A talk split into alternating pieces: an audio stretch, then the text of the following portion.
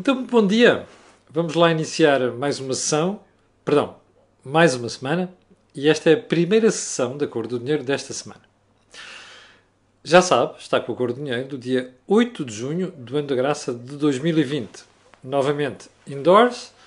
Um, antes de começarmos o programa, quero fazer um bocadinho. Deixa-me baixar aqui a televisão, desculpe lá. Deixa-me fazer aqui um alerta para o que se vai passar esta semana. Uh, na semana passada tivemos duas conversas improváveis e é provável que esta semana também sejam duas. Para já, uma delas vai ser hoje e vai ser sobre saúde, nomeadamente testes, e nomeadamente, aliás, testes não só o Covid-19, mas inclusive os testes sorológicos. Vou falar com o antigo bastonário da Ordem dos Médicos, Germano de Souza. Um, esta semana vamos também ter Meltox, já passou a ser um must. Como sabe, o Mel Talks é uma parceria entre este canal, A Cor do Dinheiro, e o Movimento Mel, e o objetivo é falar sobre liberdade, nomeadamente sobre liberdade económica. Vamos também ter amanhã o Think Tank, como é habitual, com o Jorge Marrão e o Joaquim Aguiar. Ora, without further ado, que é como quem diz, sem mais delongas, vamos então à emissão de hoje. E vamos começar por onde? Olha, primeiro a presença de jornalistas em manifestações de rua e manifestações que têm um determinado contexto. Por que é que eu estou a trazer isto hoje? Bom, os jornalistas são cidadãos e, portanto, não se podem demitir das suas funções sociais de cidadania. Mas os jornalistas têm uma especial responsabilidade sobre independência no exercício das suas funções. Eu nunca fui uma manifestação, enquanto jornalista. Nem agora, há uns anos entreguei a minha carteira de jornalista, que acho que aquilo é tudo uma vergonha, percebe? Acho que há demasiada gente com carteira de jornalista que não devia ter carteira de jornalista. E, é, e, não é porque fazem publicidade nem coisas do género, é por outras razões. E, portanto, acho aquilo uma vergonha, como acho uma vergonha o processo de atribuir uma carteira, que isto é do mais salazarento e é do mais guilda, guilda no sentido medieval do termo, que há. Mas essa conversa fica para outra ocasião. Eu nunca participei numa manif, nem daquelas de mera cidadania. E porquê? Porque no dia em que eu tiver que fazer um comentário sobre aquele assunto, eu tenho de estar isento em relação àquele assunto. Se não, tenho de fazer uma declaração de interesses. Atenção, eu estou a comentar isto, mas pertenço a esta causa ou defendo esta causa, outra causa. Ora bem, as pessoas têm, enquanto cidadãos, o poder de fazer isto e o dever de fazer isto. Mas eu prefiro não participar, que é para poder ter as mãos livres para poder criticar quando me apetece. Bom, o que é que aconteceu este fim de semana? Aconteceu uma manifestação contra o racismo. Como você sabe, eu sou daqueles que me falta de farto de explicar aqui a minha infância. Foi passada no interior de Moçambique, onde a esmagadora maioria da população era negra e era muçulmana. Pois eu não me lembro de ver um conflito racial e um conflito religioso. Cresci entre os negros, cresci entre muçulmanos, sou católico, participávamos nos eventos uns dos outros, não me lembro de ver um único conflito. Portanto, eu estou à vontade para comentar estes temas. O que se passou com aquele senhor nos Estados Unidos é uma coisa lamentável. Eu acho que o debate está mal colocado, porque não é apenas contra negros que existe violência policial nos Estados Unidos. É também contra brancos. E eu presenciei isso. Um dia de contar aqui um episódio, porque eu vivi nos Estados Unidos, estudei nos Estados Unidos um, um ano e meio, e portanto hei de contar aqui um episódio que é a ilustração perfeita disso. Bom, onde é que eu quero chegar? Quando estava a olhar para as fotografias deste fim de semana, dei com isto. Esta é a minha colega Conceição Queiroz da TV. Primeiro ponto, eu não tenho nada de contar a Conceição Queiroz. Um, Conheço-a de bom dia, boa tarde. Tenho excelente opinião dela como profissional. Não tenho nada contra isto. Mas acho que os jornalistas não devem fazer isto. E acho que os jornalistas não podem aparecer ao lado de pessoas que deram aquele péssimo exemplo este fim de semana. Não, e não há desculpa para certas coisas, como algumas pessoas, inclusive a gente que tem mania que é independente, veio para aqui pôr. Não há desculpa para aquelas coisas que se passaram, nomeadamente pelos slogans que se utilizaram, pelos cartazes que se exibiram ali e, sobretudo, com personalidades como este senhor que está aqui na, na, na fotografia, chamado Mamadá. Como é que é? uh, não sei das quantas. Bom, enfim. Um, segundo ponto da conversa de hoje. Eu sei que vou ser muito criticado por isto, mas também não estou nada preocupado com o assunto. Segundo ponto. O estado de emergência suspendeu as reabilitações nos hospitais. Já tínhamos falado das outras coisas e de voltar a isto daqui a bocadinho, mas este fim de semana a RTP foi fazer uma reportagem em alguns hospitais sobre serviços prestados desses hospitais a pessoas que não estão necessariamente em situação de urgência, como é o caso da reabilitação. Um, e de facto, confirma-se que o Ministério da Saúde mandou suspender certos serviços para atender às emergências relacionadas com a crise do Covid-19. Bom, isto é lamentável. Já tinha sido abordado aqui há cerca de uma semana. Eu não fazia ideia de que isto tinha chegado a este ponto, mas você dirá: Ah, está bem, reabilitação. Não, há pessoas que precisam mesmo de reabilitação. Não é uma coisa de vida ou de morte? Não. Não consigo perceber como é que é. Certos serviços de hospitais que não têm nada a ver com emergências e com urgências podem ser suspensos. Eu vou voltar a este tema daqui a bocadinho. Terceiro ponto. Recorda-se quando foi do último Boat People de Marrocos que aportaram às costas algarvias eu ter dito aqui expect more of the same. Não é porque eu seja oráculo nenhum, não é porque eu seja capaz de fazer umas grandes previsões sobre o futuro, mas é óbvio, não é? Já tinha havido um primeiro episódio, já tinha havido um segundo, as pessoas foram belissimamente recebidas, não tinham propriamente um ar de quem estava a precisar de exílio, nem coisas do género, mas serviu. E serviu porquê? Porque as pessoas ficaram a perceber que afinal a rota do Algarve, embora mais longa, embora mais perigosa, é uma boa alternativa à rota espanhola, para não dizer daquelas que antigamente se faziam no Mediterrâneo propriamente dito. O que é que isto significa? É que provavelmente nós vamos ter no futuro mais situações destas. Este fim de semana voltou a acontecer se você olhar para aquela situação e para as pessoas que ali estavam, o seu estado de nutrição e não sei das quantas, aquilo não é de refugiado. Mas pronto, fica aqui a mensagem. As pessoas, e reparo como o assunto foi, nem foi dos mais falados no fim de semana, nós temos de estar permanentemente atentos a isto, porque é provável que aquilo se torne um hábito. Ponto seguinte: António Costa já tem uma reforma estrutural na manga. E eu vou recordar aquele post que fiz aqui no fim de semana por causa da história da regionalização, que era a manchete do Expresso este fim de semana. Costa acelera regionalização. Eu disse aqui que ia, comunicar, que ia comentar o assunto hoje um, e quero fazer um, uma ressalva. Não é que eu ache que aquilo que foi noticiado pelo Expresso e que parece que está a ser elaborado pelo Governo seja propriamente uma reforma estrutural já percebeu a ironia do reforma estrutural. É muito simples. O Primeiro-Ministro quer fazer, quer implementar. Repare, nós saímos de uma pandemia com a economia de rastros no tom monumental, dívida a disparar, porque o déficit vai disparar. Já está a disparar. E a única coisa que nos têm para propor é regionalização. Bom, primeiro ponto. Eu não acredito que nós estejamos perante decisões de fundo sobre matéria de jornalização, como o próprio artigo indica e como eu na altura o li.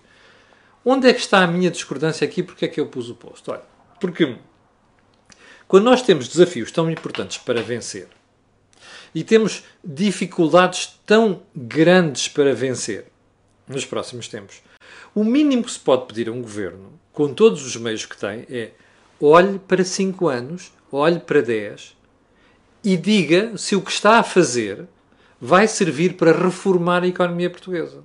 Vai. Caput. O plano de, como é que é a estabilização económica e social é uma vergonha, como vamos ver a seguir. Era aqui que nós devíamos estar centrados. Devíamos estar aqui a pensar, mercado laboral como é que vai ser? Olhe, fiscalidade. Olhe, custos de contexto. Bom, estamos mesmo a criar condições para sermos um destino privilegiado de investimento estrangeiro, porque como nós não temos capital, precisamos de ir buscar lá fora, não é? É isto que está a ser feito? Não. Moral da história. Isto que aqui está é mais um spin, é mais uma ação de spin do Sr. Primeiro-Ministro. O Sr. Primeiro-Ministro precisa de unir a esquerda. Percebe? Porque sabe as dificuldades que o país vai enfrentar. Sim, da austeridade. No entanto, o Sr. Primeiro-Ministro sabe que não é por aqui o desenvolvimento. Mas o que ele está a fazer é salvar o seu rabito, percebe? A sua pele. Não, não é pele, cor. A sua pele. O que ele quer é aguentar-se no poder. Portanto, quanto mais espinho sobre estas matérias, embora de fundo não haja decisão nenhuma decente, melhor.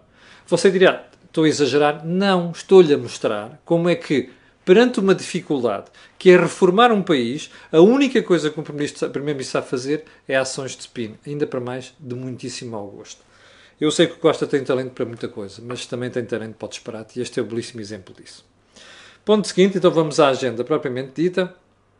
O fisco continua a levar tareia nos tribunais. Sim, a autoridade tributária. E estamos a falar da tributação automóvel. Duas componentes. Imposto único de circulação, que é calculado em função da idade do veículo, e imposto sobre veículos, que é aquele que é sobre a cilindrada, sobre o motor desse mesmo veículo. Em ambos os casos, o fisco nunca olhou para o ano de fabrico do carro. Olha sempre para o ano de importação em Portugal. E diz: Eu vou tributar como este carro fosse novo. É? é como se você importasse alguém de fora com 20 anos e dissesse assim: Você vai estar sujeito às mesmas obrigações como se tivesse, como se fosse novo. Tivesse nascido agora. Não pode ser. Não é? Isto não faz mais pequeno sentido. Bom, o fisco já perdeu em várias instâncias. O fisco já foi obrigado por Bruxelas a cumprir aquilo. E não há maneira. Continua a, a, teimar, já perdeu três ou quatro casos, continua a teimar, e desta vez o assunto foi parar ao Tribunal Tributário e Fiscal. Imagine só, o fisco perdeu novamente. O que o Tribunal manda dizer é: quando você tem um veículo e quer tributá-lo, repare, o que conta aqui não é o ano em que você importou, é a idade do veículo. E, portanto, você tem que levar isto em conta e descontar isto. Ora bem, a insistência é de tal ordem que o fisco soma derrotas nos tribunais. Há uma pergunta que eu tenho que fazer só esta. Não é a altura de pararem com este disparate e respeitarem o contribuinte? É que isto são decisões de Bruxelas não são propriamente decisões e que nos dá gozo ou jeito estar aqui a decidir em função do que me interessa. Eu percebo. É que numa altura de dificuldade, estar a devolver dinheiro aos contribuintes, nomeadamente por causa do ISV, que tem um peso muito maior do que o IU, que é o Imposto Único de Circulação, isto é chato. Mas olhe, cumprissem a lei. Andaram a tributar indevidamente as pessoas, agora têm de indemnizar. E a pergunta aqui fica não é melhor tratarem o contribuinte com respeito ou querem continuar a perder processo em tribunal? Ou então acham que todo, toda a gente vai meter o processo em tribunal? Bem. Terceiro ponto. Confirma-se que o governo mandou mesmo adiar consultas, tratamentos e cirurgias nos hospitais da Grande Lisboa. Porquê? Porque, como você já percebeu, o surto agravou-se, não é? Nós não estamos a ter notícia de engarrafamentos nos serviços de urgência, nas UCI. Bem, repare, nós estamos em junho. Quando é que este problema se colocou? Em março. Nessa altura soubemos que houve muita coisa que ficou suspensa. Consultas, cirurgias, inclusive graves, e vamos ter que contabilizar um dia deste número de pessoas que já morreram porque uh, alguns destes tratamentos ou situações destas que eram urgentes não foram tratados a tempo. Vamos lá chegar e essa contabilidade tem que ser feita para responsabilizar as pessoas. Mas Anquito, enquanto isso não acontece, vamos fazer uma pergunta. Em março, você, como cidadão, aceita isto? Eu percebo. Em março estávamos todos a, todos a lidar com a situação nova. Não sabíamos o que, no, o que ia acontecer. Não sabíamos exatamente as intricacies do processo. Estávamos todos assustados com as enchentes das UCI e os ventiladores em Espanha, em Itália, a procissão de caixões em Itália, o facto dos fabricantes de caixões em Espanha não chegarem para as encomendas, estávamos todos assustados com isso. Era normal que, numa emergência, o Estado dissesse assim: aguenta, vamos centrar nas emergências. Março, abril, maio, junho. Nestes três meses já ouvimos gritaria ideológica da pior do Sr. Primeiro-Ministro, e da senhora Ministra da Saúde e da avózinha da DGS a jurarem que o SNS está de pedra e cal. a jurarem que o SNS é muito bem gerido, a, girar, a jurarem que o SNS se reinventou. Já ouviu Marta Temido? Já foi a ver aquela entrevista em que ela diz que o, CNS, o SNS se reinventou? Bom, se calhar ela tem razão. O SNS reinventou-se. Mas para fazer disparates como este. Espera aí. Você acha que nós nos podemos dar ao luxo de passar mais dois ou três meses a adiar consultas, cirurgias e coisas urgentes? Acha mesmo? Isto é a prova da ineficiência do SNS. Isto é a prova da ineficiência da decisão política. Isto é a prova de que o SNS não está preparado, nunca esteve preparado, nem está neste momento, apesar da experiência, para enfrentar um problema. Está a perceber? É que houve tempo mais do que suficiente para preparar serviços, para preparar produtos, para preparar organização, que se calhar é o mais importante, e para preparar processos para enfrentar isto. Está a ver? O problema está aqui. Ora bem, convinha que o Ministério da Saúde assumisse isto e, em vez de andar com aquelas pancadas ideológicas da Ministra, desse resposta concreta a este tipo de problemas. Bom, ponto seguinte. Ah, já percebeu isto é desorganização pura, que é para não dizer outra coisa. Ponto 6. Ponto 5, aliás. O governo avançou no fim de semana. Amanhã vai haver um orçamento. Uh, vamos conhecer o orçamento retificativo. Um, ehm, o governo diz que a economia vai cair 6,9% em 2020. Eu acho este número muito estranho, face à dimensão da tragédia na economia portuguesa e faça a dimensão da tragédia nos nossos parceiros comerciais. Mas pronto, vamos admitir que é 6,9%. Primeiro ponto. Você viu que logo a seguir o Sr. Presidente da República veio fazer uma espécie de pai do Primeiro-Ministro. Ah, sim, isto até, eu, até eu achei que isto ia ser uma coisa brutal, no final até pode ser melhor do que se, do que se pensava. 6,9%. Eu acho que vai ser mais, mas 6,9% é motivo para o Sr. Presidente da República estar a congratular já agora, o Sr. Presidente da República é Presidente da República ou é, ou é Presidente de, do Governo? Com um Deputy Prime Minister, neste caso António Costa. O Presidente da República continua a meter-se em áreas que não se deve meter. Bom, mas agora a, fica, a dúvida fica por aqui. Desemprego de 9,6%? Jura. Isto é o Governo a fazer spin. Porque daqui a uns meses, quando se perceber que isto é pior, vai dizer: Ah, está bem, mas eh, pronto, foi um deslize e tal. Bom, isto é a forma de fazer spin. Mas há algumas coisas que eu gostava de perguntar sobre isto. Você viu, quando o, o, o, assunto foi divulgado este fim de semana, fizeram-se entrevistas, fizeram-se análises sobre o assunto, mas houve uma coisa que ficou por esclarecer. Ouviu alguma peça jornalística? Deve ter havido uma ou duas, eu peço desculpa, também não os vi. Fazer manchetes com e o déficit? E a dívida? Ouviu a comunicação social perguntar isto? Espera aí. O que interessa aqui é apenas a queda do produto e do desemprego. Ah, e de logo dizer assim, ah não, mas em 2021 vai já crescer 4,3%. Deus queira. Ok? Bom, mas mesmo crescendo 4,3% quer dizer que nós não vamos chegar ao nível onde estávamos. Provavelmente nem em 2022. Percebe? O que significa que vamos viver em austeridade. Mas espera aí. E sobre a, sobre a austeridade, hei de voltar a isto nos programas de quarta e quinta-feira, que, como sabe, são feriados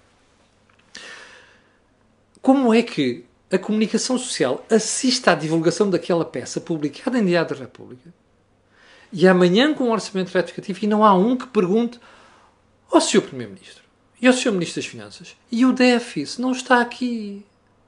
Então, e vocês não fazem cálculo para a evolução da dívida pública?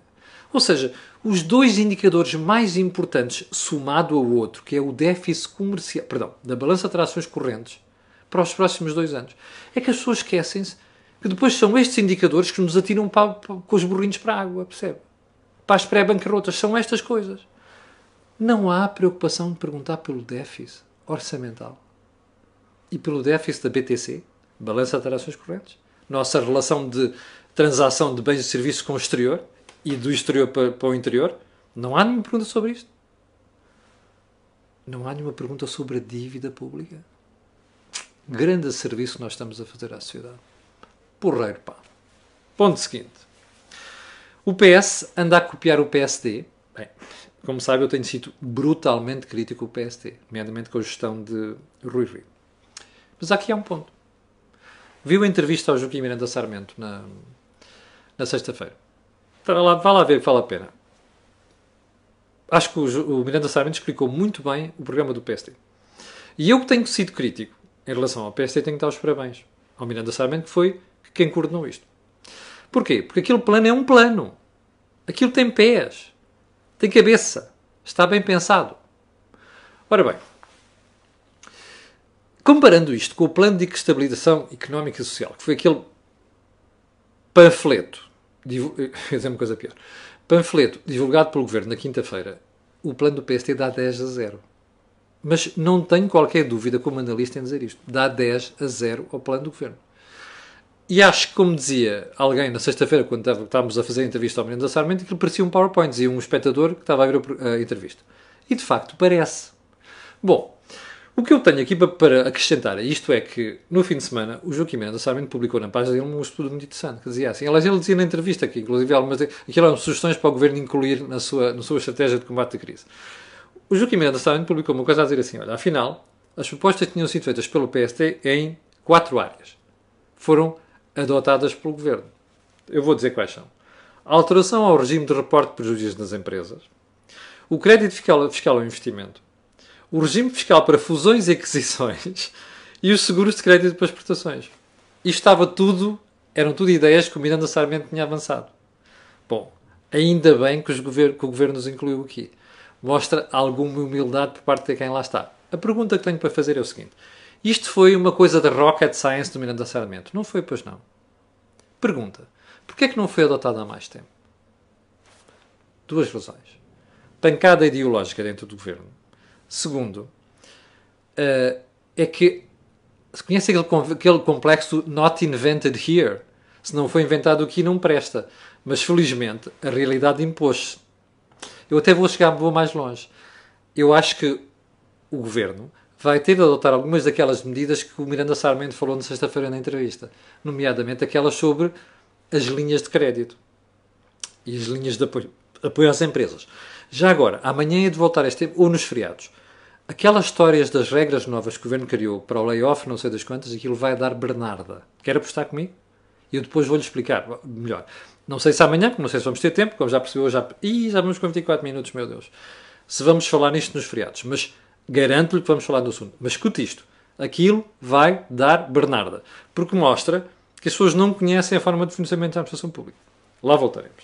Bom, para não andarmos aqui a perder mais tempo, hum, vamos àquela manif?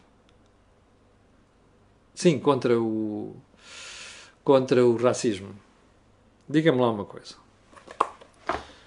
Juntar isto a dizer all landlords are evil.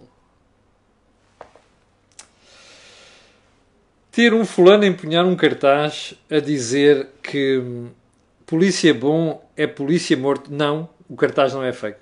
O cartaz não é fake, a foto não é fake. Não venham com tretas, a foto não é fake. Ter cartazes a dizer que o capitalismo é racista, ainda mais que sabem escrever português destes idiotas, mas enfim. Um, não, é, não tem outro nome. Mas eu quero centrar-me no cartaz onde diz polícia bom é polícia morto, que está aqui. A mim não me interessa se isto foi feito nesta manifestação ou noutra qualquer.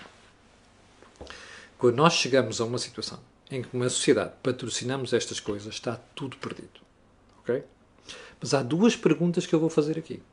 A primeira é: a Procuradora-Geral da República já mandou investigar isto? saber se foi nesta manif ou noutra qualquer. Porque o cartaz é verdadeiro. Ok? Já mandou investigar. Isto é crime. Ok? Isto é crime. E como crime, tem de ser punido. Portanto, não é difícil descobrir quem está por trás disto. Fica feita aqui a pergunta. Nós vamos ter a Procuradoria-Geral da República a mandar a investigar isto? É que eu estou farto de ouvir a PGR por tudo e por nada, vir dizer que investiga tudo isto e investiga aquilo. Por pressão política e por pressão social. Agora é a altura de pôr pressão sobre a PGR para dizer isto. Isto tem de ser investigado. Qualquer sociedade que não tem respeito pelas forças da ordem é uma sociedade perdida. Eu confio na polícia. Quer dizer que não há polícias que prevaricam? Não. Vai sempre haver. É um problema social. Nós temos de apoiar a polícia. Segunda questão. Ainda sobre esta marmelada. Quem estava ao lado destas pessoas, com estes cartazes, não os aconselhou a retirar aquilo? É que depois eu ouço gente aqui, alguns participaram nesta marmelada, a dizer o seguinte: Ah, e tal, é óbvio que numa manif sem que aparecer um gajo maluco a fazer isto e aquilo. E então? E se aparecesse lá um gajo com um cartaz a dizer assim: Olha, a polícia fez muito bem no processo do Sr. Floyd. O que é que tinha acontecido? Tinha sido ou sovado, ou alguém tinha abafado, tirado o cartaz. Não era. Então, se eram capazes de fazer isso naquela situação, ninguém chegou ao pé deste fulano, tirar-lhe o cartaz, dar-lhe um par de estalos se fosse preciso, e dizer assim, mas tu ganhas juízo ou quê? Isso é um crime, pá. Ninguém teve coragem de fazer isto. Portanto, para mim, estas situações são, têm tanta culpa como quem está aqui a fazer estas coisas, como quem está ali e vê e não faz rigorosamente nada. Isso é intolerável. Eu gostava de saber o que é que este rapaz e os outros como este vão fazer no dia em que estiverem cercados por um gangue ou então uma miúda que está prestes a ser violada. Eu gostava de saber. A polícia serve para quê? Não serve para essas situações? Então um polícia bom é um polícia morto e o polícia do Minnesota até ao Porto é um polícia morto? É isto? Pá, isto é a vergonha completa da sociedade portuguesa, percebe? Isto é o pior, é o nível mais baixo que uma pessoa pode ser na sociedade. E, sobretudo, ver que a sociedade tolera este tipo de comportamentos. É absolutamente inaceitável. Olha, se eu já era um apoiante da polícia, mais passei a ser depois de ver estas coisas. Porque acho que é uma vergonha nós deixarmos passar isto em Portugal. Bom, chegamos ao final da conversa de hoje. Como lhe disse, por volta das 15 horas, vamos ter uh, o nosso, uh, a nossa conversa improvável com o Dr. Germano Souza. Eu conto consigo até lá, para aqueles que seguem o programa matinal, já sabe, amanhã às 8 da manhã estará aqui a levar comigo. Obrigado, com licença e até às 15 ou até amanhã às 8. Para o final fica aquele pedido sempre, para quem está a ver e quem vai ver, colocar um gosto, fazer partida nas redes sociais, porque aquilo que houve aqui não ouvi mais sítio nenhum. Obrigado, com licença e até amanhã.